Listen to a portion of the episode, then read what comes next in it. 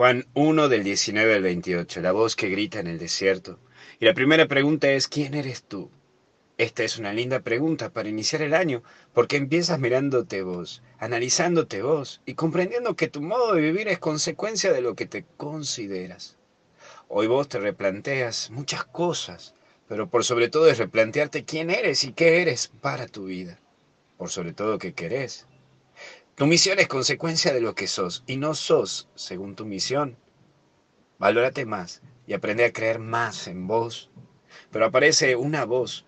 Hoy, ¿cuál es el verbo que te define? ¿Cuál es esa acción que a vos te define? ¿Cuál es esa acción que te define como persona, que lo haces y te lleva a hacer?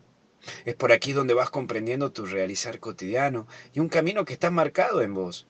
Hoy capaz que considerás que estás en un desierto existencial pero siempre hay alguien, siempre hay alguien que te escucha y está atento también a tu accionar. Por eso no dejes de actuar por tu vida y para tu vida. Pero aparece también las sandalias. La humildad de Juan nos invita a repensarnos, replantearnos. Cada día estamos invitados a vivir actos de humildad, de ser simples.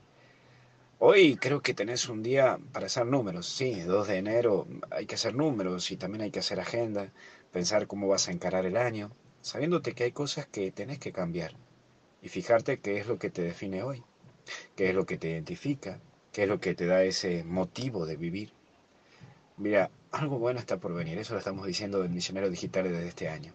Algo está por venir a tu vida, pero ahora déjate sorprender por la misma vida.